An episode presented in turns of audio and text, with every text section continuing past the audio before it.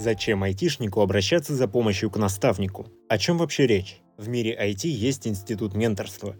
Опытные разработчики, менеджеры, лиды команд берут себе подопечных. Между ними выстраиваются профессиональные отношения уровня учитель-ученик или мастер и подмастерье или наставник и слушатель. В такой паре учителя называют ментором, а его ученика – менти – Здесь слова «учитель» и «ученик» не зря взяты в кавычки. Между ментором и менти нет строгих формализованных учебных отношений. Никто не ставит двоек, не дает домашних заданий, никто ни на кого не давит. Просто более опытный специалист помогает менее опытному быстрее расти в профессии, подсвечивает неочевидные проблемы и дает советы. Менторство – это симбиоз и синергия. В такой паре каждый получает то, что ему важно. Один человек – признание, другой – новый опыт – Вадим Пацев, инженеринг-менеджер в Яндекс Доставке, говорит, запрос к ментору может быть связан с каким-то конкретным кейсом. Например, как получить grade up или как эффективно решать какую-то рабочую ситуацию. Ментор, как более опытный товарищ, может подсказать конкретные тактические шаги и действия для решения. Как подготовить кейс на performance review, какую технологию выбрать для решения задачи, как выстроить отношения с менеджером на новом проекте. Также, что более ценно, он может помочь выстроить долгосрочную стратегию входа или развития в профессии. К примеру, построить дорожную карту изучения нужных технологий и навыков, подготовить список книг и посоветовать хорошие курсы, дать контакты нужных людей. Еще ментор может помочь пройти по выбранному пути и прийти к результату в режиме коучинга. Менторство существует не только в IT. Например, на производстве за более опытным сотрудником часто закрепляют новичка. Они работают в паре, где опытный быстро передает свои наработки. Даже в американских фильмах полицейские часто ездят парой.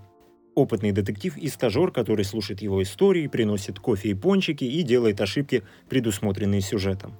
Но в IT, конечно, никто никому пончиков не приносит. Ментор и менти не обязательно работают в одной компании и могут жить в тысячах километрах друг от друга.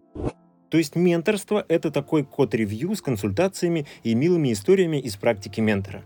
Менторство может быть разным. Все зависит от запроса менти. Вот несколько распространенных запросов. Устроиться на работу.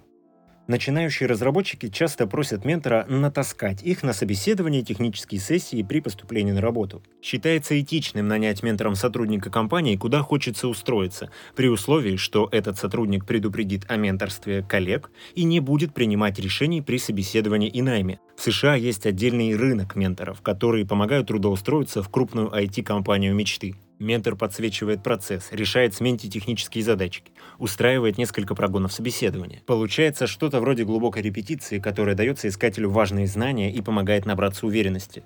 Другой пример. Расти как специалист. Важный запрос от разработчиков и других специалистов, которые хотят развиваться. Ментор участвует в диагностике. Это позволяет понять, где находится человек.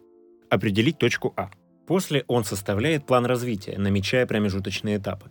И, наконец, помогает сформулировать достаточно амбициозную цель – точку «Б». Станислав Орехов, дизайнер, руководитель дизайн-студии, говорит следующее. Как ментор я часто сталкиваюсь с тем, что ученики боятся ставить перед собой амбициозные цели. Например, ко мне приходит менти и просит помочь вырасти профессионально. Я понимаю, на каком уровне он находится сейчас, и вижу, что человек хочет подтянуться, условно говоря, на 30%. Спрашиваю менти, а что нам мешает вырасти на 300%? И многие просто пугаются такой цели. Говорят, а так можно? Конечно. Просто самому себе ставить амбициозную цель бывает неловко, стыдно. Сам не веришь, что можешь вырасти, например, в два раза. Наставник тут помогает своим опытом, своей уверенностью. Можно поставить цель в 300%, а вырасти, например, на 150%. Но все равно это лучше, чем подтягиваться на 30%, верно? Вот еще один пример запроса. Решить экзистенциальную проблему. С такими вызовами сталкиваются опытные разработчики. Типичные запросы к ментору. Как из медла стать сеньором? Как вырасти из в техдира? В ситуации, когда у менти не хватает жизненного опыта, наставник отчасти выполняет роль психотерапевта. Также часто ментор помогает решиться на создание своего дела, найти единомышленников, правильно продать свой проект клиентам или инвесторам. А зачем это ментору? У менторов в IT целый спектр мотиваций – кто-то ищет себе сотрудников и хочет вырастить их сам. Другие люди просто любят быть полезными и искренне хотят поделиться опытом. Бывает, что в менторство идут ради денег. Вадим Пацев, инженеринг-менеджер в Яндекс Доставке, говорит следующее. Менторство – это поток новых, пускай и не своих, кейсов и вызовов в профессиональной сфере, которых может не хватать на определенном уровне профессии. Помогая менте решать задачи, ментор может безопасно получить новый опыт. Потребность в признании – важный аспект. Менторство может быть хорошим источником энергии и дополнительного дофамина. Менторство помогает менторам в нетворкинге. Их часто приглашают в роли консультантов на проекты, к которым присоединились их менти. Также само взаимодействие ментора и менти отлично прокачивает необходимые в работе софт-скиллы. Со стороны ментора нужно много работы по выстраиванию эффективного взаимодействия в неравном положении. Это хороший навык, который пригодится на лидерских позициях. Со стороны менти эффект посчитать кажется легко. Если есть заметное продвижение к поставленной цели, значит усилия не напрасны. Со стороны ментора сложнее.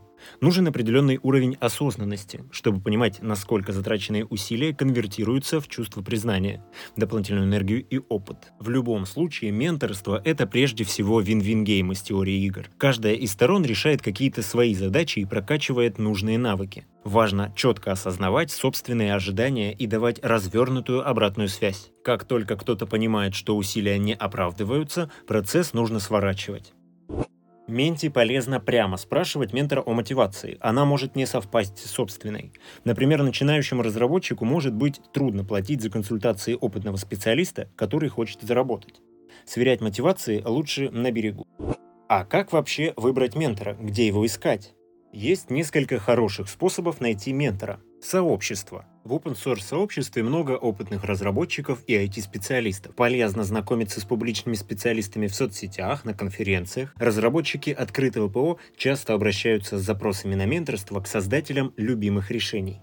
Второй способ – стажировка. Хорошего ментора можно найти среди будущих коллег. Приходите на стажировку в Яндекс или успеете зарегистрироваться и сделать тестовое для ускоренного поступления. Еще способ – это образование. Найти наставника можно в образовательных программах и курсах, например, в практикуме или Академии Яндекса. Обычно менторство встроено в процесс обучения, но продолжать консультироваться у преподавателей можно и после при взаимном интересе и договоренности. Вадим Пацев, инженеринг-менеджер в Яндекс Доставке, говорит об этом следующее. При выборе ментора самый важный совет – четко сформулировать запрос к ментору, конечную цель, куда хочется прийти.